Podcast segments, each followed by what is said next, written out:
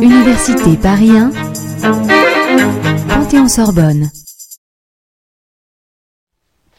Euh, bah, merci Jean-Marc. Euh, moi, j'ai fait ma thèse à, Orsay sous la direction de Jean-Michel Poggi et cette année, je suis en ATR à, Paris 5. Et donc, le sujet de la thèse, euh, de façon générale, portait sur l'effort aléatoire. Donc, je vais, dans une première partie, vous introduire ce que sont les forts aléatoires et donner quelques exemples. Et ensuite, euh, je, détaillerai une procédure de sélection de variables qu'on a mise au point euh, pendant la thèse et euh, une application sur des données que certains ont aperçues tout à l'heure déjà d'IRM fonctionnel. Et dans la dernière partie, ce sera une partie plus théorique où on analyse, on donne des bornes de risque sur des versions simplifiées de forts aléatoires, parce que les versions classiques sont, sont très difficiles à étudier. Donc, les forts aléatoires ont été introduites par euh, Léo Breiman en, en 2001. Donc, c'est une méthode en apprentissage statistique, méthode très performante et euh, qui euh, s'applique pour des données de classification, régression, des données de petite dimension et qui se comportent bien en grande dimension. Et c'est un, outil très général qui, peut prendre aussi en entrée des données à la fois continues et des données catégorielles ou discrètes. Donc c'est euh, vraiment une méthode euh, très générale et qui donne en pratique, en tout cas, de, très très bons euh, résultats. Donc pour introduire la méthode, je vais fixer des notations. Donc on se donne un échantillon d'apprentissage, donc les, des XI, YI, ID. Les XI sont les entrées, elles vivent dans RP. Là, je suppose que j'ai P variable continue. Et Y, c'est la réponse. Donc Y, on va avoir deux cadres, soit Y, euh, grand Y est, l'ensemble des réels, alors on est en régression, soit Y c'est un entier entre 1 et L, alors on a un problème de classification à, L classe. Et donc un premier but en apprentissage, c'est de construire un, prédicteur, donc une fonction de l'espace d'entrée dans l'espace de la sortie, qui euh, à tout X, tout nouveau X de RP, nous euh, prédit la sortie associée. Et donc les forts aléatoires sont une méthode qui construisent des prédicteurs. Donc voilà la définition. Donc une forêt aléatoire, c'est une collection euh, d'arbres aléatoires. Et donc là, on a, euh, on a Q arbres, et chaque arbre dépend d'un aléa euh, supplémentaire, θ. Donc le θ, euh, les θL sont des variables euh, IID. Donc euh, chaque arbre va dépendre d'un aléa supplémentaire indépendant. Et en plus, euh, tous les θ sont indépendants de l'échantillon d'apprentissage. Donc c'est pour ça qu'on parle d'aléas euh, supplémentaires. Euh, donc on parle d'arbres aléatoires, du fait qu'ils dépendent d'un aléa euh, euh, qui n'est pas celui de, l'échantillon d'apprentissage. Et donc la forêt aléatoire ensuite est obtenue en agrégeant cette collection d'arbres. Donc l'agrégation se fait de la manière la plus simple possible. En régression, on fait la moyenne des prédicteurs individuels. Et en classification, on fait un vote majoritaire.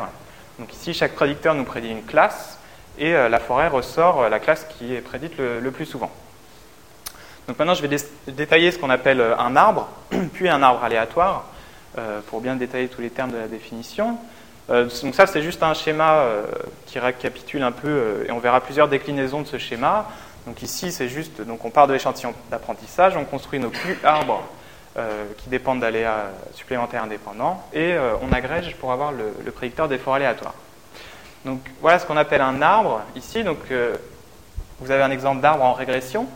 Euh, donc c'est euh, un arbre binaire qui est obtenu de façon récursive. Alors donc, au début, dans le nœud racine, on a toutes les données de l'échantillon d'apprentissage, et ensuite on va chercher à, découper en deux euh, nœuds fils, à découper au mieux, donc suivant un certain critère, et donc on s'autorise des coupures de cette forme-là.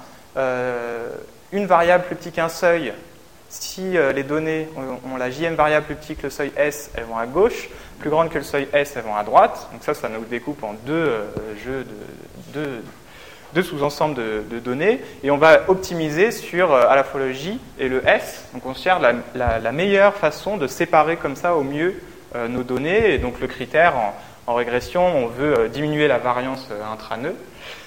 Et en classification, on veut essayer d'avoir les nœuds, les deux nœuds fils les plus homogènes possibles, donc avec une majorité de classe 1 dans l'un, une majorité de classe 2 dans l'autre, par exemple. en gros, on essaye de, regrouper les données avec, pour avoir des, des, ensembles avec les, les, Y les plus proches possibles. Et donc ensuite, on recommence, on se restreint au nœud 2, puis on le redécoupe en deux, et, on continue. Voilà, et donc maintenant, euh, donc ça c'est comment est-ce qu'on obtient l'arbre. Ensuite, on assigne des valeurs au nœud, et on, assigne justement la valeur. Alors en régression, le y bar là signifie la moyenne des y euh, des données qui sont dans le nœud. Donc le premier là, c'est la moyenne de tous les y. Voilà, c'est un, exemple d'arbre. Euh, voilà, et après c'est les moyennes à chaque fois euh, dans, dans l'endroit où, on se, où on se retrouve. Comment? Voilà, c'est les vrais, les vrais, voilà, les vrais Y. Sur l'échantillon d'apprentissage, donc là on connaît les, Y. Donc maintenant pour un nouveau X, que je n'ai pas dans mon échantillon d'apprentissage, je le fais descendre dans l'arbre, donc en regardant où est-ce qu'il doit aller, et je prédis euh, le Y qui correspond à la feuille euh, dans laquelle il tombe. Donc ça, ça nous fait un prédicteur euh, constant, par morceau. Et, donc lui, classiquement, donc, ça c'est un, exemple d'arbre qui fait à peu près ce, découpage sur les arbres cartes, donc introduit par Breiman et, et ses co-auteurs en 84. Et donc lui, je dis c'est euh, ne dis pas que c'est un arbre aléatoire au sens où euh, si on lui ordonne le même échantillon, il va construire le même arbre. Donc maintenant, il faut euh, perturber un peu cette construction d'arbres pour avoir notre famille d'arbres aléatoires. Donc voici des exemples d'aléas supplémentaires, là, les θ tout à l'heure qu'on peut rajouter. Donc soit une première façon de faire, c'est de faire un rééchantillonnage dans l'échantillon d'apprentissage préalable à la construction de l'arbre. Donc ça, ça va nous faire un arbre aléatoire. Euh, soit par exemple euh, rajouter de l'aléa dans le, choix de la, variable de coupure, au lieu d'optimiser sur euh, toutes les variables, de chercher la meilleure coupure en regardant toutes les, toutes les coupures associées à toutes les variables, on peut par exemple en tirer une uniformément parmi les variables et regarder la meilleure coupure uniquement parmi celles-là. Donc ça, ça va encore perturber de façon aléatoire notre, la construction de l'arbre. Et une dernière possibilité, une dernière idée, c'est de, de, rajouter de l'aléa sur le point de coupure, le S, le seuil, au lieu de l'optimiser, on peut par exemple le tirer de façon aléatoire. Donc il y a plein d'autres façons de faire, euh, mais ça c'est ce qu'on rencontre euh, le plus euh, en pratique. Et donc dans, la suite, je vais distinguer deux grandes familles de, forts aléatoires. Une première famille que j'ai appelée des forts aléatoires classiques, où là la partition et donc la construction de l'arbre, elle est optimisée sur les données, donc un peu ce que j'ai j'ai décrit tout à l'heure avec mon, mon arbre carte. Et je distingue ces forêts des forêts purement aléatoires. Pour ces forêts-là, on va tirer la partition euh, de façon complètement aléatoire, mais sans regarder euh, l'échantillon d'apprentissage. Donc euh, on verra des exemples, surtout dans, dans, la, dans, la, dernière partie. En fait, ces forêts-là, elles ont été introduites pour faciliter l'étude théorique des forêts aléatoires, parce que le, le fait de tirer de construire la partition et donc l'arbre euh, sans regarder les données, euh, ça, ça facilite grandement euh, l'étude théorique. l'étude théorique, on peut faire des calculs, alors que là, c'est beaucoup plus difficile. Donc, maintenant, je donne quelques exemples. oui. Comment? La partition, c'était tout l'arbre. Oui. Donc, il y a des niveaux différents. Oui. Ouais, on, verra des, exemples. Par exemple, au lieu, au lieu ici d'optimiser sur la coupure et le, et le, seuil, on peut tirer une, coupure complètement uniformément. Par exemple, on tire une variable uniformément et puis on tire un seuil uniformément et puis ça nous fait notre coupure. Et on fait ça pour tout. Donc on n'a pas besoin de regarder les données pour avoir le squelette de l'arbre. Ensuite, on met les données dedans en assignant les moyennes comme tout à l'heure. Et ça, ça, découpe la, construction de l'arbre et euh, le prédicteur lui-même. Mais euh,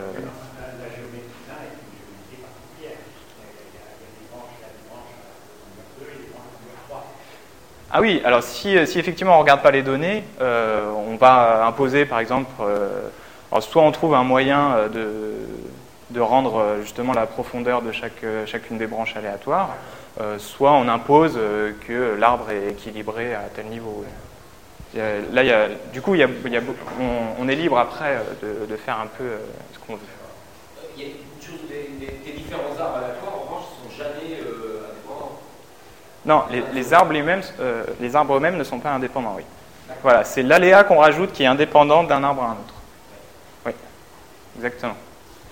Donc voici quelques exemples donc, qui, reprennent le genre d'aléas supplémentaires dont, je viens de parler. Donc le premier exemple qui était euh, introduit par Breiman donc, avant l'effort aléatoire qui s'appelle le bagging, mais qui rentre dans la, dans la définition. Donc voilà, voilà le principe. On part de l'échantillon d'apprentissage, on tire Q échantillon bootstrap, et maintenant sur chaque échantillon bootstrap, on lance un arbre carte donc ça, ça nous construit bien une collection d'arbres aléatoires où l'aléa euh, vient du euh, tirage, euh, du rééchantillonnage aléatoire.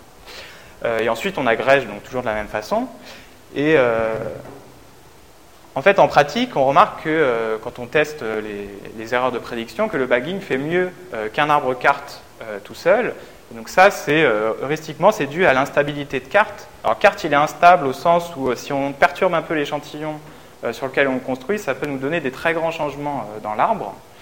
Euh, donc ça, c'est vu comme un inconvénient pour un carte tout seul. Par contre, ici, ça va être vu comme un avantage parce que donc ici, on perturbe les échantillons.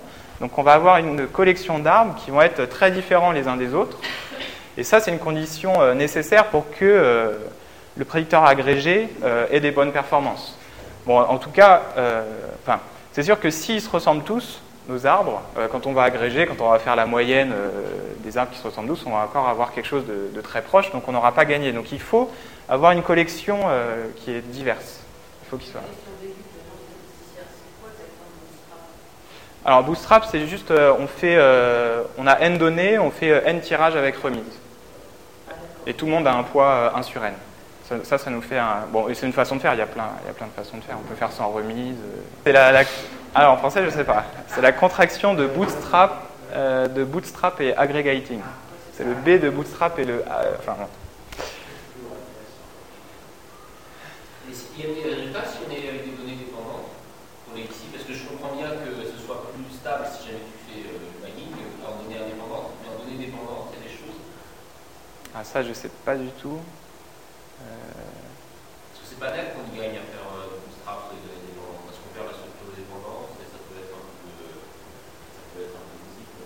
Ah oui, non, alors ça, je sais pas du tout. Moi, je me suis placé vraiment dans le cas, dans le cas idée. Hmm. Donc, maintenant, je donne un, deuxième exemple qui, lui, euh, donne vraiment des très bonnes performances et qui est de plus en plus euh, utilisé en pratique. Donc, euh, il s'appelle Random Forest Random Input, introduit dans l'article de 2001 par Breiman. Donc l'idée, c'est un peu de faire du bagging, mais au lieu de faire des arbres cartes, on va faire une, variante. Justement, on va encore perturber de façon aléatoire. On va lancer ce que j'ai appelé un arbre RI. Donc le RI est là pour random input. Donc dans un arbre RI, maintenant à chaque nœud, au lieu de justement d'optimiser la coupure suivant toutes les variables, on va tirer un paquet de variables. ici, mtry, donc c'est le nombre de variables, c'est un paramètre important de, la méthode. On tire mtry variable et on cherche la meilleure coupure uniquement suivant ces variables-ci. Donc on tire, euh, toutes les variables ont un poids 1 euh, sur P, là j'ai P variable. Donc par exemple, euh, égal à 1, si m est égal à 1, on tire à chaque nœud une variable complètement uniformément et juste on optimise sur le seuil. Et ensuite, au nœud d'après, ben, on retire encore un paquet de variables et, ainsi de suite. Et donc mtry, lui, c'est vraiment le paramètre qui est important de, la méthode et il est fixé pour tous les nœuds de tous les arbres de la forêt. Et donc, donc on voit que mtry égale à 1, c'est euh, là où on rajoute le plus euh, d'aléas possible. Et si on prend mtry égale à p, on retrouve euh, le cas de tout à l'heure où, tout le monde était en compétition pour trouver la, meilleure coupure. Et donc ensuite, ben, on va faire comme dans le bagging, on va tirer des échantillons bootstrap et lancer notre arbre RI. Donc on a nos Q échantillons bootstrap. Sur chacun d'eux, on lance la procédure arbre RI. Et ensuite, on fait l'agrégation comme d'habitude. Donc maintenant, les arbres, ils sont doublement aléatoires. Ils dépendent du tirage bootstrap et euh, de tous les tirages aléatoires qu'on fait à chaque nœud euh, pour les, paquets de variables. Et euh, donc là encore, en pratique, dans, l'article de 2001, c'est illustré, les, forêts, les random forest RI améliorent les performances par rapport à un, bagging tout seul. Donc, donc là, l'idée, c'est encore que bah, le fait qu'on est perturbé aléatoirement, on a une collection d'arbres qui est encore plus diversifiée qu'avant. Et en tout cas, on l'observe en pratique, on améliore euh, les performances avec euh, l'agrégation. Donc euh, il faut quand même faire attention, là on a l'impression que plus on, randomise, mieux c'est. Il faut quand même garder un équilibre entre le fait d'avoir des prédicteurs individuels qui sont, qui sont pas trop mauvais. parce que par exemple en classification, si on agrège que des gens qui nous prédisent la mauvaise classe, on va prédire la mauvaise classe. Donc il faut perturber pour avoir une famille diversifiée, mais pas trop perturber quand même l'arbre pour avoir des, arbres individuels qui sont raisonnables comme prédicteurs. Bon, en tout cas, il y a plein de variantes qui ont été testées et celle-là paraît être un bon, un bon équilibre entre, entre les deux et, donne de, très bons résultats en pratique. Donc, il y a, un paquet R euh, qui, a été, euh, donc, qui est basé sur le code de, Breiman et Cutler, qui s'appelle Random Forest. Les principaux euh, paramètres sont le nombre d'arbres, ce que j'avais noté Q tout à l'heure. Alors lui, il n'est pas très important, parce que justement, on a choisi nos, nos aléas supplémentaires de façon indépendante. Donc, en fait, euh, par une loi des grands nombres, on voit que la forêt, quand on fait tendre le nombre d'arbres vers l'infini, va converger vers, vers, quelque chose. On n'a pas de phénomène de, surapprentissage, euh, comme ça peut exister dans les méthodes comme le boosting. Euh, et donc le paramètre vraiment d'intérêt, c'est le, le M-try, la taille des paquets qu'on va tirer à chaque nœud. Donc, avant, de présenter la, la, procédure de sélection de variables, je donne deux sorties qui sont bien pratiques euh, de, la méthode. Donc la première, c'est euh, l'erreur euh, OOB. Donc le OOB est là pour out of bag, qui veut essentiellement dire en dehors du bootstrap. l'erreur OOB, c'est une estimation de l'erreur de prédiction et qu'on a en fait directement en sortie de, quand on fait un run de, de fort aléatoire. Donc le, euh, en gros, c'est une sorte de validation croisée euh, qui est intriquée dans, la forêt et justement qui va se servir des gens qui sont en dehors du bootstrap comme euh, des données test. Donc, si on veut estimer l'erreur de prédiction, le jeu à jouer, c'est il faut prédire des gens qu'on n'avait pas vus avant. Donc, c'est ce qu'on fait ici. Pour prédire une donnée XI, on va agréger uniquement les arbres qui ont été construits sur des échantillons bootstrap qui ne le contenaient pas. Donc, pour lesquels XI, c'est bien une donnée test. Ça, ça nous donne une prédiction, et puis on fait ça pour toutes les données, et ensuite on a une estimation de notre erreur, euh, euh, la moyenne des, écarts au carré en régression, et, le taux de mal classé en, classification. Et donc ça, euh, on va s'en servir dans, la suite, ça, nous donne des, estimations d'erreurs de, nos forêts, vraiment sans avoir besoin de, refaire d'autres calculs. Et... le XI, tu ne prédis pas, c'est le YI. Le XI, tu oui. Enfin, je, je prends ici euh, et euh, je construis une prédiction Y chapeau I, voilà. Et ensuite, je le compare à la vraie, euh, à la vraie sortie. Hmm.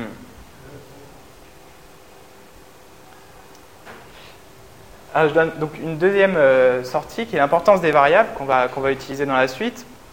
Donc en fait, avec les forêts, on perd le côté interprétation qu'on a quand on a un arbre euh, on peut bien interpréter euh, le jeu de données. Euh, notamment, on a des informations sur les variables. En gros, quelle variable nous a permis de découper notre arbre Ça nous donne des informations. ces informations-là, on les perd parce qu'on a fait plein d'arbres et on les a, agrégés. donc ça, c'est un indice qui va permettre de pallier à ce fait. Donc, on va essayer d'avoir une information sur quelles variables sont importantes pour le problème. Donc, voilà comment c'est calculé. On fixe un J, donc une variable dans, dans un P. Maintenant, on va encore utiliser les échantillons euh, OOB, là, nos petits échantillons test. Dans ces échantillons, on va permuter euh, les valeurs de la JM euh, variable. Et ensuite, on va comparer, en gros, quelle augmentation d'erreur on fait en faisant ces permutations aléatoires. Donc, un arbre, on peut regarder l'erreur qu'il fait sur son échantillon autobag associé. On permute aléatoirement les valeurs de la, de la JM variable. On recalcule l'erreur et on regarde de combien on augmente euh, l'erreur en faisant ça. Et donc, euh, plus, euh, plus on augmente l'erreur, plus la variable est importante. Donc, l'idée, c'est que si on a une variable de bruit qui n'intervient quasiment jamais dans nos coupures, le fait de permuter aléatoirement ces valeurs, ça ne va rien changer. Par contre, si on a une variable importante qui, elle, va, va beaucoup être utilisée pour faire les découpes, quand on va permuter ces valeurs, là, on va changer, on va changer toutes les prédictions et, augmenter l'erreur. Donc, notre procédure de sélection de variables se base sur cet indice d'importance euh, des variables. Donc maintenant, je présente euh, la, procédure qu'on a mis au point avec Jean-Michel Poggi et, Christine Tulot.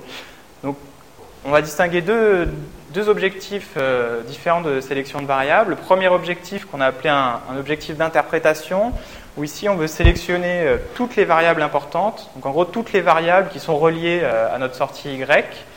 Et on distingue cet objectif de l'objectif de prédiction, où, euh, pour faire la prédiction, ce qu'on veut, c'est euh, trouver un ensemble euh, le plus petit possible qui est suffisant pour faire de la bonne prédiction. Donc l'idée, c'est que dans le premier cas, on peut avoir des, paquets de variables qui sont corrélés entre eux, et dans le deuxième cas, on, efface les corrélations.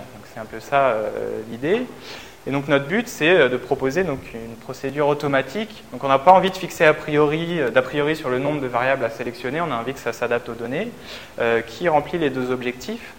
Donc il y a deux, deux références antérieures qui, présentent des méthodes qui ont des, liens de parenté évidents. Donc le, premier présente une procédure de sélection de variables également basée sur les forts aléatoires et le deuxième euh, sur des scores de SVM. Donc à chaque fois, il nous faut un score sur les variables et ensuite on essaye de, sélectionner des modèles en se basant euh, sur ce score. Donc en fait, je vais présenter la procédure en même temps que son application euh, donc sur des données réelles. Donc ça, c'est un travail qui a été fait avec des chercheurs du CEA Neurospin, donc qui travaillent sur des données d'IRM fonctionnelles. Donc voici comment sont récoltées les données on a un sujet qui est dans un IRM et on lui montre euh, différentes formes d'un même objet. Donc ici, euh, ce sont des chaises. Et on regarde euh, la réponse dans le cerveau qui est induite par le fait qu'on lui a montré telle ou telle forme. Donc le but, un premier but, c'est de faire de la, classification à une carte d'activation donnée. On va essayer de prédire quelle chaise avait été montrée au sujet pour que ça nous donne cette carte. Et le deuxième but, qui est plus important, c'est de faire de la sélection de variables. Donc ici, les variables euh, c'est euh, les zones du cerveau. Et donc la sélection de variables ici, c'est on veut savoir quelles sont les zones euh, qui interviennent le plus quand on fait une tâche de reconnaissance de forme comme celle-ci. Et donc, on avait 12 sujets dans l'étude. On a à chaque fois 100 000 voxels. Donc, un voxel, c'est un, pixel en 3D. Et ici, ce seront nos variables. Et on n'a que 72 observations pour, pour un sujet donné. Euh, donc on a fait une première étape euh, préliminaire, c'était une réduction du nombre de variables. Donc là on avait 100 000 voxels et on a fait une étape de parcellisation. Donc une parcelle, c'est une agglomération de, voxels voisins. On, regroupe les voxels euh, voisins qui se comportent de la même façon, de façon similaire au cours des répétitions. Et euh, donc il y avait deux raisons à ça. Donc, ici, on avait fait un algorithme de Ward. On avait deux raisons à ça. C'est déjà de réduire euh, le, nombre de variables proposées. Et en plus, euh, le voxel, en fait, c'est une entité trop petite pour pouvoir interpréter les résultats. Si, on donne aux spécialistes, on lui dit tel voxel est, important, ça ne va pas lui parler beaucoup. Nous, ce qu'on recherche, c'est plutôt des zones dans le cerveau, donc des, des, trucs plus gros que, que, le voxel. Et donc les parcelles, ce sera plus facilement interprétable. Donc, du coup, on a un problème donc, de classification avec 72 données, 1000 variables et 4 euh, euh, classes. Donc, on avait 4 formes euh, de chaises. Et donc, on veut faire appliquer notre procédure de, sélection de variables. Oui. Oui, il y a des répétitions. Alors, il y a des répétitions et en fait, il y avait aussi le fait qu'on montrait des, pour une même forme plusieurs tailles. Donc en fait, il y avait, il y avait 12 euh, images différentes. On changeait soit la taille, soit l'objet. Il y avait quatre formes et trois tailles. Et euh, il y avait des répétitions. On lui montre, euh, on fait des, il y a des séries, on lui remontre après les, mêmes images. Et donc on récupère en tout, on, lui montre, on lui montre six fois chaque image, donc on récupère 72 observations. Donc là, je vous, je vous détaille la procédure donc pour un sujet donné. Euh, donc la première étape, c'est euh, donc justement on se base sur le score d'importance des forts aléatoires. Donc on lance 50 euh, forts aléatoires et on calcule à chaque fois l'indice d'importance que j'ai introduit. donc ce que vous avez dans le premier graphique à gauche, c'est les variables, l'importance moyenne donc sur ces 50 relances des variables et on, les a classées par ordre décroissant d'importance. Alors ici, ça s'arrête à, ça à 400, mais euh, on, a coupé pour des questions de visibilité, mais il y a bien, euh, ensuite ça reste à 0 en gros pour jusqu'aux 1000 euh, variables. Donc ce qu'on remarque déjà, c'est que en fait, on a très peu de variables qui ont une, une, importance, une grande importance, et après ça tombe assez vite à 0. Donc on a énormément de, variables qui ne sont pas importantes, qui sont considérées comme des variables de bruit. Donc ça c'est moral parce que, en tout cas les, spécialistes s'y attendaient, dans, dans, le cerveau, on sait que les, les zones responsables d'une tâche, ou ici comme une tâche de reconnaissance de forme, sont assez localisées. Donc euh, vu qu'on part avec tout le cerveau, il y a énormément de choses qui, qui servent à rien ici. Euh, et ensuite, nous, ce qu'on veut, nous, c'est seuiller euh, sur une première étape de seuillage sur l'importance moyenne pour garder uniquement les gens qui sont importants, enfin en tout cas éliminer beaucoup de gens qui ne sont pas importants. Alors pour ça, on a utilisé le, graphique qui est en haut à droite, qui est l'écart type. on a gardé le même ordre que ce graphique-là, mais ici vous avez la moyenne et ici vous avez l'écart type correspondant. Donc déjà, on remarque que les variables qui sont importantes elles ont un grand écart type relativement aux variables qui ne sont pas importantes, qui elles euh, ont un très faible écart, type. Donc ça aussi c'est naturel parce que des variables de bruit, euh, elles ne sont pas importantes. Et en gros, sur toutes les répétitions, elles ne sont jamais importantes. Elles n'ont jamais de raison de l'être.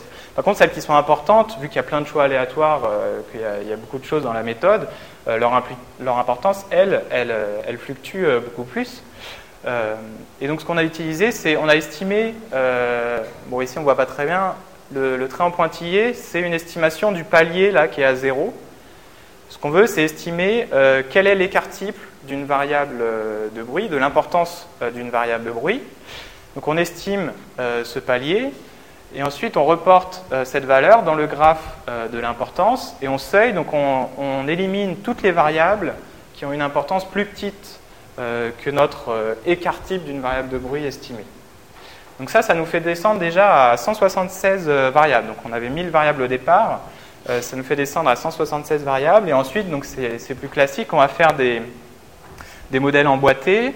Donc ce que vous avez en bas à gauche, c'est euh, les erreurs out of bag, donc les estimations de l'erreur de prédiction, des modèles. le premier, c'est le modèle avec la meilleure, la variable la plus importante. Ensuite, avec les deux variables les plus importantes, on les rajoute comme ça par ordre d'importance décroissante et euh, on trace la courbe des erreurs et on sélectionne euh, le minimum. Donc ça, euh, ici, ça nous donne 50 variables et ça, ça va être notre sous-ensemble interprétation. En gros, vu qu'après l'erreur a tendance à remonter, on se dit qu'après on rajoute des variables de bruit. Donc ça, c'est notre, notre sous-ensemble où en vert, là, on a toutes les variables qui sont reliées à la sortie. Donc la dernière étape, c'est pour faire l'étape de prédiction. Donc on refait des modèles emboîtés, mais cette fois-ci, on va faire une procédure pas à pas. Alors le premier point est le même, et ensuite on rajoute la deuxième variable dans le modèle, euh, on calcule l'erreur, et en fait on garde la variable qu'on vient de rajouter uniquement si elle fait décroître significativement l'erreur. Donc là, il y a encore un seuil euh, à régler. Euh, on veut, notre seuil, on l'a pris égal au saut moyen sur la partie qui est rouge normalement, là, de la courbe.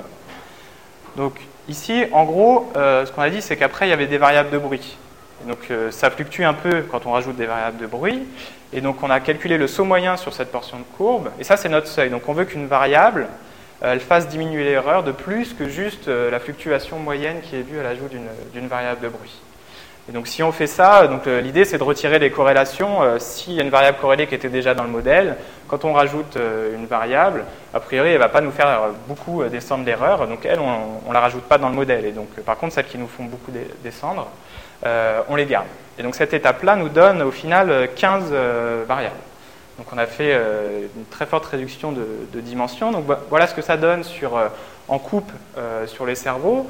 Donc au départ, bon, il faut imaginer qu'il y a tout le cerveau qui est rempli de, variables. On a fait des études sur tout le cerveau. Là, vous avez euh, ce qu'on récupère après l'étape d'élimination, interprétation et, prédiction. Et ce que vous avez en bas, euh, c'est un zoom, un zoom d'une zone euh, qui est à peu près ici, qui est le cortex occipital. Donc en fait, les spécialistes s'attendent quand même, on sait des choses déjà sur le cerveau et on s'attend à ce que l'information soit concentrée dans, cette zone-là.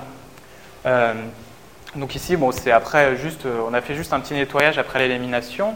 Et après, donc, quand on regarde euh, les, sous-ensembles d'interprétation et prédiction, donc on voit qu'on, les, sous-ensembles sont emboîtés hein, par, construction. Donc on va se focaliser de plus en plus sur des, zones très précises. Donc à la fin, on n'a plus que des gens qui sont dans la, zone d'intérêt.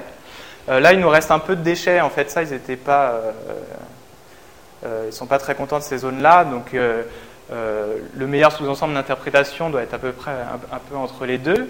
Et par contre, ce qui est intéressant de regarder, c'est qu'ici, euh, dans l'interprétation, on a deux zones qui sont à peu près symétriques.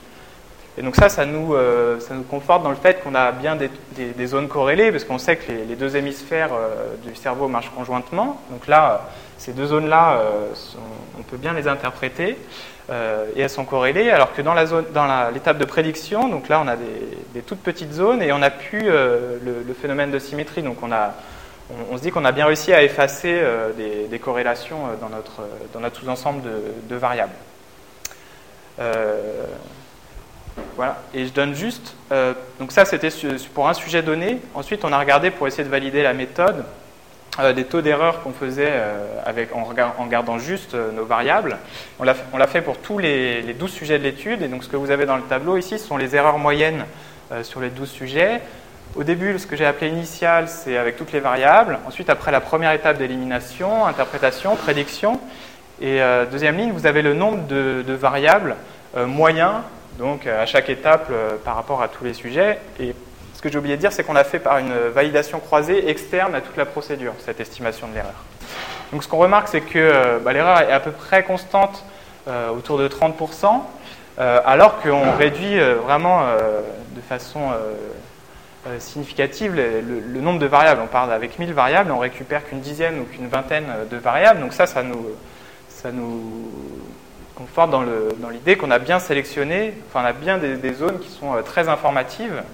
Euh, et donc on a comparé, alors euh, la méthode de référence, c'est la méthode de référence en neuroimagerie, donc qui n'est pas, est pas très évoluée, mais il voulait se comparer à, la méthode qui est encore beaucoup utilisée en, en neuroimagerie. Donc la méthode, c'est on fait un SVM linéaire euh, après avoir euh, donné un score de, f-test à nos variables. Donc on fait un f-test variable par variable, ça nous donne un score. Euh, et ensuite, on choisit le nombre de variables à rajouter dans le modèle par validation croisée.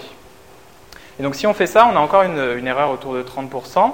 Par contre, la méthode sélectionne 350 euh, variables au final, et donc ça, c'est très mauvais parce qu'on n'arrive pas à, interpréter les résultats. Si on, j'ai pas l'image, mais si on regarde dans le cerveau et qu'on a encore 350 variables, euh, il va y en avoir encore à peu près partout, euh, et donc on a la- L'avantage de notre méthode, c'est qu'elle donne un taux d'erreur euh, sensiblement pareil, un tout petit peu meilleur, mais euh, avec des zones euh, très, très localisées. Euh, j'ai- j'ai- la première commande, euh, pourquoi vous avez choisi 1000 parcelles et qu'est-ce que c'est que cet algorithme de Ward là, pour, euh, Comment ça marche pour, euh, pour choisir les zones du CH Ouais, c'est. Alors, euh, au début, on, part avec tous les 100 000 voxels, et puis on va regarder euh, les deux voxels. euh, donc, on, regarde juste les voxels voisins de tous les autres voxels, et, on regroupe les deux voxels qui se ressemblent le plus sur, les, sur les répétitions, en fait, sur les données. Et on fait ça jusqu'à obtenir euh, 1000 parcelles. Donc, à chaque fois, on va, on va agglomérer un voxel à une parcelle déjà existante si elle se comporte de la même façon en fait. Et pourquoi 1000 Oui, non, là, il n'y a pas de... En fait, il voulait faire grossir justement euh, l'élément de base qui était le voxel, mais après, euh, donc on voit que si on, prend, euh, si on prend trop peu de parcelles, on aura un découpage trop grossier du cerveau. Le 1000, euh, ça, bon, ils ont dû faire des essais, ça leur paraissait... C'était plutôt eux de toute manière Ouais, ouais, ça c'était plutôt... Ouais. Et j'ai pas compris euh, ce que tu appelles taux d'erreur là. C'est c'est quoi l'erreur de quoi en fait Du- Non, Oui, pardon, euh, oui, oui j'ai peut-être même pas dit. on- non, non, ça, ça, ça j'ai bien compris ici. Mais par contre, c'est après tes 26 Ah, là. 27%, comment tu calcules ça Alors ça, on fait par euh, validation croisée. Euh, en- je crois que c'était avec 4 folds. Donc on fait sur les, les trois quarts, on lance toute notre procédure. Ça, ça nous donne donc des sous-ensembles de variables. On construit des forts aléatoires qui utilisent uniquement les sous-ensembles de variables qu'on a récupérés et on fait prédire sur, de- sur nos données test. Ah, d'accord. Voilà. Ok, ok. D'accord, merci. Euh, Est-ce qu'il y a d'autres questions sur cette partie? C'est bon? Je passe. Juste, un petit truc, qu'en fait, tes données, par contre, elles sont quand même assez dépendantes parce que c'est des, il y a que 12 individus, donc c'est. Ah, euh, 72 observations. Donc nous, on l'a fait euh, individu par individu. Et là, on a juste la moyenne euh, parmi les 12 sujets. Ouais. Ouais, après, il y a des problèmes de recalage. Nous, nous, on a fait vraiment sujet par sujet. Après, il y a des problèmes de, de- de recalage si tu prends tout le monde. là. les Non. ensemble parce que sinon c'est. euh, Voilà, bah après, euh, tout le monde a un cerveau différent. Donc là, il y a des gros problèmes de. Voilà. Mais il s'intéresse à cette problématique à, à Neurospin, effectivement. Donc je passe à, à la partie euh, théorique. Donc, donc qui va euh, étudier des, des forêts purement aléatoires. Donc je vous rappelle, les forêts purement aléatoires, elles construisent la partition, donc le squelette de l'arbre, sans regarder les données. Euh, et donc c'est parti d'un travail de, de Bio, de Lugosi de, de 2008 qui montrait des résultats de consistance euh, pour ce genre de forêt aléatoire. Donc eux, ils étaient euh, dans RP et bon, ils ont montré qu'un arbre aléatoire était consistant, donc si on étend le, le nombre de données vers l'infini. Et ils ont une propriété qui dit que la consistance, en gros, passe aux forêts. Donc les arbres aléatoires sont consistants, les forêts aléatoires sont consistantes, enfin purement aléatoires. Donc nous, on a pris un cadre plus euh, restreint, on n'a a qu'une variable, donc on a supposé que x était dans 0, 1, et on, va essayer de, a essayé de regarder les vitesses de convergence euh, des, euh, des estimateurs par arbre et par forêt. Donc on est dans un cadre de régression, y c'est un réel, donc on a le modèle qui s'écrit classiquement y égale s de x plus epsilon. Donc les epsilon sont id, indépendants des, des xi, centrés de, variance sigma 2.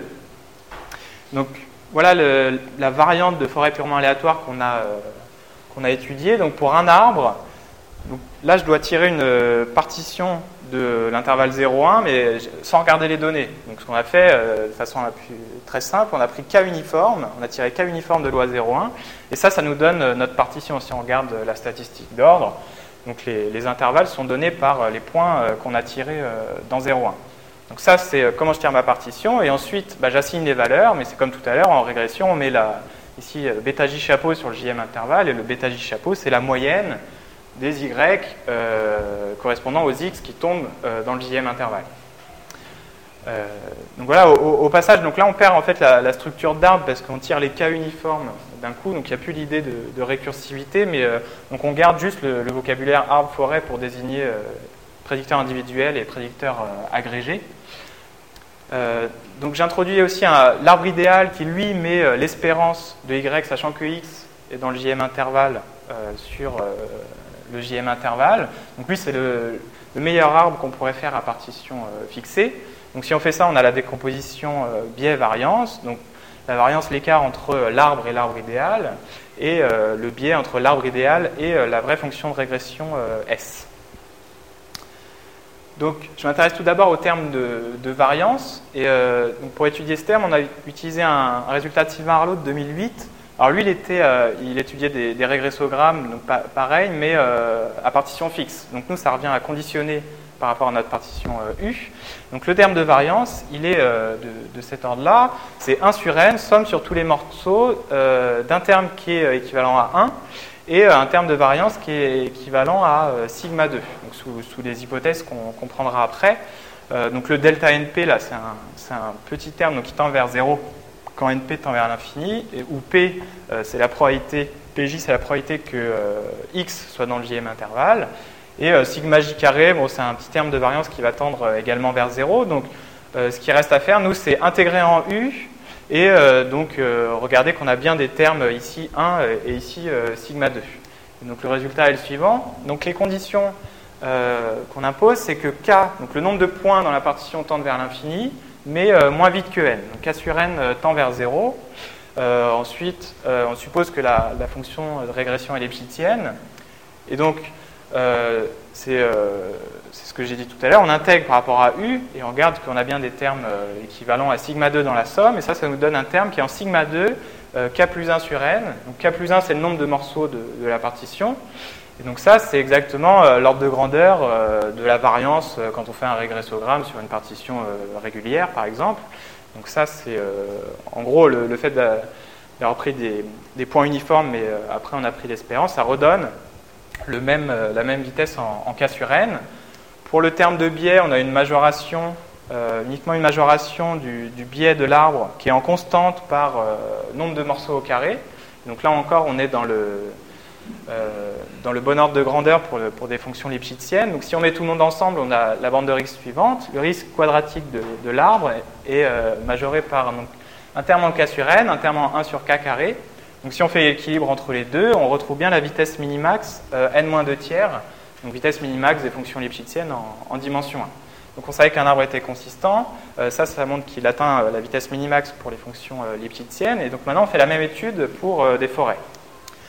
Donc une forêt, c'est une collection d'arbres aléatoires, donc je prends Q partition aléatoire, là, de même loi que mon grand U de tout à l'heure, et donc vu qu'on est en régression, bah, je fais la moyenne des arbres obtenus, Pareil, j'introduis la forêt idéale qui est la moyenne des arbres idéaux. On a encore une décomposition biais-variance. Donc pour la variance, donc la définition, donc c'est l'écart entre la forêt et la forêt idéale. Par définition, c'est l'écart de cette moyenne-là. ici, quand on, quand on, développe le carré, ça nous donne les Q termes carrés qui sont rien d'autre que les variances des arbres individuels. Et ensuite, ça nous donne des termes rectangles. rectangles. Ce sera des termes de covariance entre deux arbres cette fois. Et donc, euh, ce qu'on voit, c'est que, en fait, les arbres, ils ont la même loi. Ils sont construits sur le même échantillon et ils ont la même loi de, tirage de partitions aléatoires. Donc, en fait, toutes ces espérances euh, sont égales. Euh, donc ici, on a Q fois la variance de l'arbre 1 divisé par Q carré. Donc si on fait tendre Q vers plus l'infini, donc le nombre d'arbres vers plus l'infini, ce terme-là s'en va. Et ici, par contre, on a Q fois Q moins un terme, donc ils sont tous les mêmes. Euh, mais on divise par Q carré, donc ce truc-là, si on fait tendre Q vers plus infini, ça va tendre vers un terme de covariance entre, par exemple, l'arbre 1 et l'arbre 2. Donc la variance de la forêt, elle est équivalente à la covariance euh, entre deux arbres, et c'est vraiment ce terme-là qui est important qu'il faut euh, étudier pour, pour obtenir le résultat.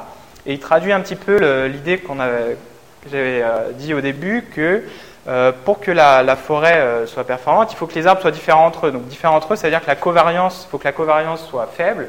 Si on a un contrôle sur la covariance, alors on a un contrôle sur euh, la variance de la forêt. Et donc en étudiant ce terme, on, obtient le résultat suivant. Donc, on a les mêmes conditions sur K et N. Et au passage, j'ai oublié de le dire, c'est les mêmes conditions que Biodevreuil-Lugosi pour le résultat de, consistance. Donc ça, c'est les conditions classiques on fait tendre le, nombre de découpes vers, l'infini euh, moins vite que le, nombre de données. Euh, donc maintenant, on rajoute l'hypothèse que Q, le nombre d'arbres, tend vers plus infini. On récupère euh, qu'une variance, la variance d'une forêt est majorée par 3 quarts fois le sigma 2 k plus 1 sur n, qui est la variance de l'arbre. Donc ça, ça nous donne, ça nous dit qu'on a une réduction de, variance ici par, par, un facteur 3 quarts et, l'ordre et la, vitesse est la même. Pour le biais, on a une, majoration euh, directe par une égalité de convexité, que le, biais d'une forêt est majoré par le, biais d'un arbre.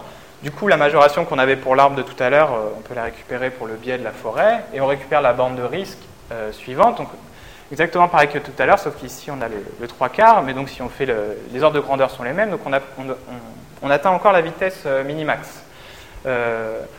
donc, conclusion, un arbre est minimax, une forêt est minimax, et en plus, on a illustré euh, quand même une, amélioration apportée par les forêts, euh, l'amélioration qu'on observe en pratique.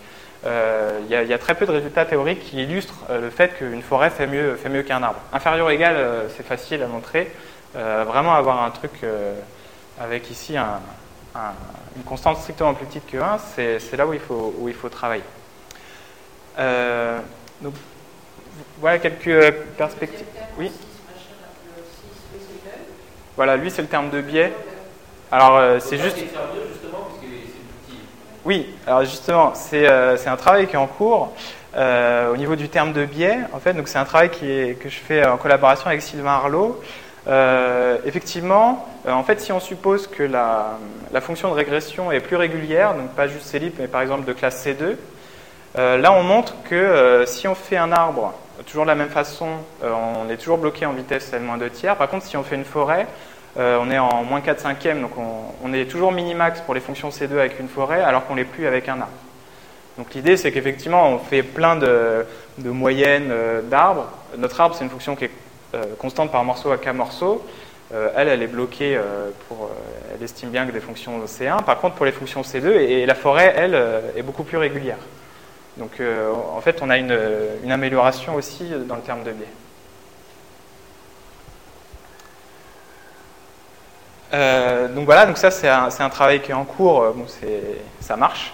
Euh, on est en train de le, rédiger. une autre piste pour le travail théorique, c'est bien sûr de passer à la dimension supérieure. Donc là, une grosse restriction du, résultat, c'est qu'on est en dimension 1. donc, donc ça complique les calculs, mais le, le genre d'outil que, que j'ai utilisé pour le, terme de variance, l'espèce de, la majoration du terme de covariance là de tout à l'heure semble passer à la dimension supérieure c'est juste qu'on arrive moins, on a moins de calculs, les calculs sont moins explicites, mais euh, le, même genre de technique euh, a l'air de marcher.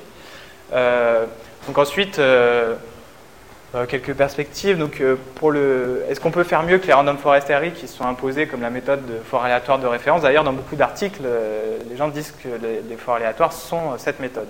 Pour beaucoup de gens, c'est, vraiment que cette méthode-là. C'est pas la grosse famille que j'ai introduite.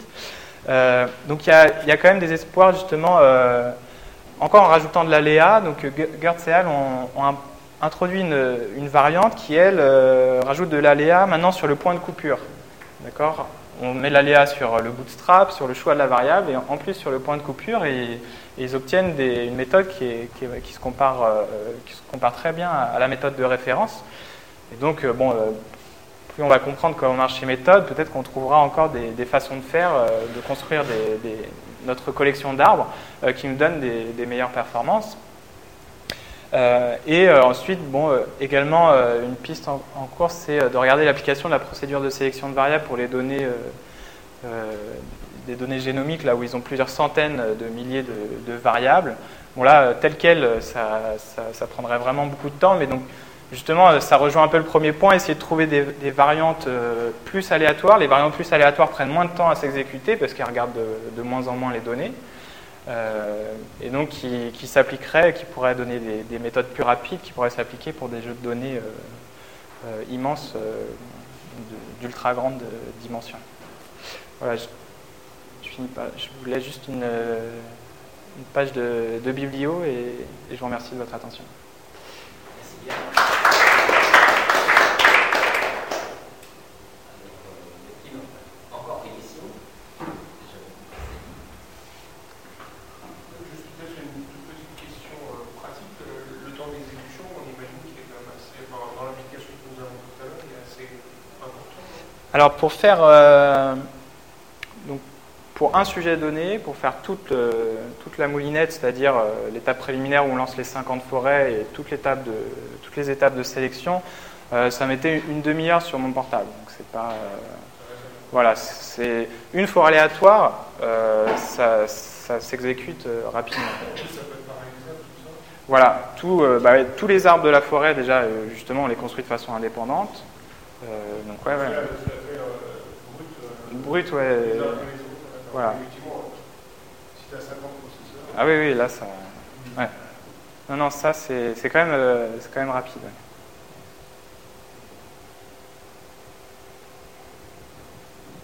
Dans tes modèles euh, carte de classification que tu utilises, donc euh, la manière dont tu choisis les SA, c'est par des règles de vraisemblance. C'est- Les, les seuils, tu... Oui, est. Euh, en fait, on, pour les trouver, mais c'est lié à des méthodes de vraisemblance, non? Euh, non, il regarde juste... euh, oh, ça- donc en classification, tu veux? Oui, parce que tu as utilisé dans Ouais, alors en classification, en fait, il y a des, euh, des indices d'homogénéité, indices de Gini ou, ou entropie. On regarde, on minimise en fait ce, ce critère. On regarde la coupure, qu'est-ce qu'elle nous donne comme, comme indice de Gini. Parce que ce qu'on veut, c'est séparer au mieux les classes. Donc euh, on veut euh, euh, maximiser un, certain indice d'homogénéité. L'indice d'homogénéité, lui, il est, maximal quand on a un nœud pur, où il n'y a que des gens de la même classe, et minimal quand on, a, des proportions égales. Donc c'est ce genre de trucs-là qui sont utilisés pour... on regarde parmi toutes nos variables et tous les seuils possibles, celui qui nous donne le meilleur indice de Gini. euh. En régression, il me semble qu'on fait maximum vraisemblance pour trouver les seuils. Euh, en régression, on fait, bah, on regarde euh, la variance. enfin, on regarde la variance des deux nœuds que notre coupure nous donne, et c'est pareil, on, prend celle qui nous donne la plus petite variance. Oui, la somme des variances. Ouais. Mais maximum de vrai. Enfin, en régression, ça revient peut-être à faire. C'est peut-être équivalent. Donc la méthode de sélection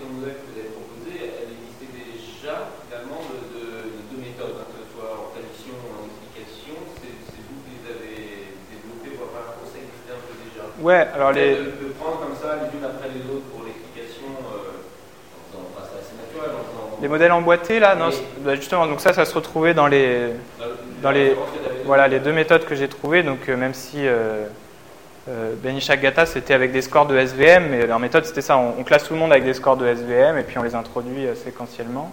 Ouais. Diaz Uriarte et Alvarez de Andrés, ils, avaient fait un truc récursif, eux, où ils faisaient un classement préliminaire et euh, ils enlevaient euh, 20% euh, des variables les moins importantes à chaque étape. Et après, ils choisissaient le meilleur modèle parmi ça. Donc, euh, bon, après, euh, euh, en fait, une fois qu'on a le classement, euh, voilà, on essaye de faire. euh,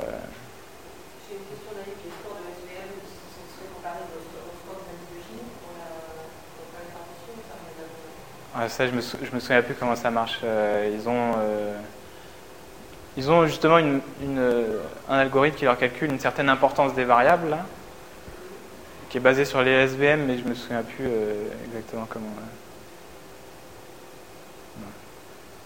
Donc Batillata, ce qu'il avait fait, c'était plutôt en, en prédiction.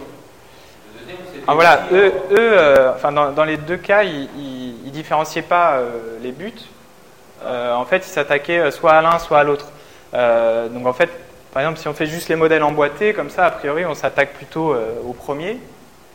Alors que euh, donc euh, c'était plutôt l'interprétation, et, et- l'autre euh, travail de 2006, c'était plutôt la prédiction, parce qu'eux, ils faisaient plein de modèles, et puis ensuite, ils allaient choisir le meilleur parmi toute cette collection-là. Donc ils voulaient plus quelque chose qui minimise l'erreur de prédiction. Donc voilà. Nous, on a voulu clarifier au moins sur les, buts, euh, proposer deux, deux, deux étapes différentes pour les deux buts. Et, euh, aussi euh, d'avoir un truc automatique, parce qu'ici, ils, ils enlevaient à chaque fois une proportion, bon ça c'était un paramètre de la méthode, mais ils prenaient 20%, et c'était assez discutable. Et Benishak Gatas, il faisait, euh, il faisait des- une, introduction séquentielle jusqu'à un certain moment, et puis après ils introduisaient par paquet de plus en plus gros, parce que c'est long, quand on a beaucoup de variables. Mais donc, euh, donc nous, no- notre méthode, euh, justement, elle- procède en deux étapes, et d'abord on essaye de seuiller, de retirer euh, énormément de variables qui ne sont pas importantes, et après on peut faire des étapes plus fines. Et, tout ça de façon automatique. On n'a pas envie de dire ici, on garde les 100 meilleurs. Dans certains cas, justement, on en gardait sur des données de Biopus là, qui sont disponibles en ligne, on en gardait plutôt 500, 600. Euh, On en avait 5000 à la base, on en gardait 500 ou 600, et, et voilà, notre méthode, elle, elle- elle s'adaptait un peu- elle s'adapte euh, au type de données. Quoi. Et euh, on travaille avec Carlo, là, il y a un espoir de pouvoir euh, montrer que votre méthode de sélection de modèles euh, converge d'une certaine manière? Ouais, alors ça, ça, ça, ça paraît très loin. Ce qui paraît déjà loin, c'est essayer de comprendre l'effort aléatoire la classique, là, les random forest RI. Euh, sur celle-là, on n'a aucun résultat euh, théorique. On n'a pas.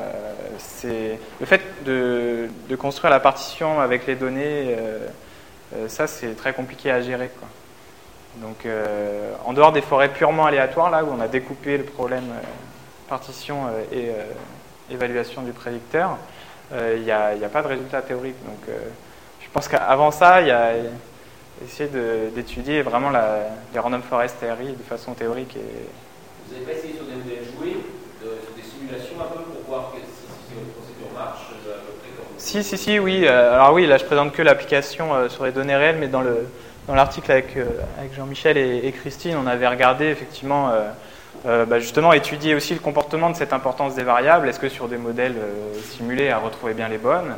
Et donc oui, oui, ça marchait bien. On regardait, est-ce qu'elle elle faisait ressortir des variables, enfin, quel était l'effet si on avait des variables corrélées entre elles sur, euh, sur cette importance?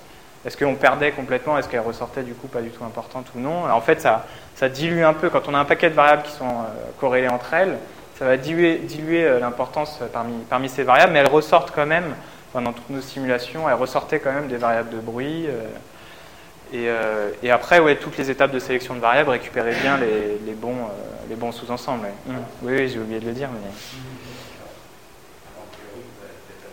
Oui, oui, on a fait euh, toute une partie méthodo. Enfin, cet article-là, c'est plutôt euh, la méthodo, et puis l'autre, c'était vraiment l'application là, que j'ai- présentée.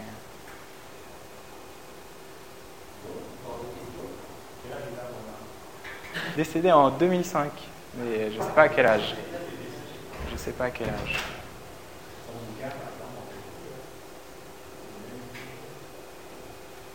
Merci beaucoup.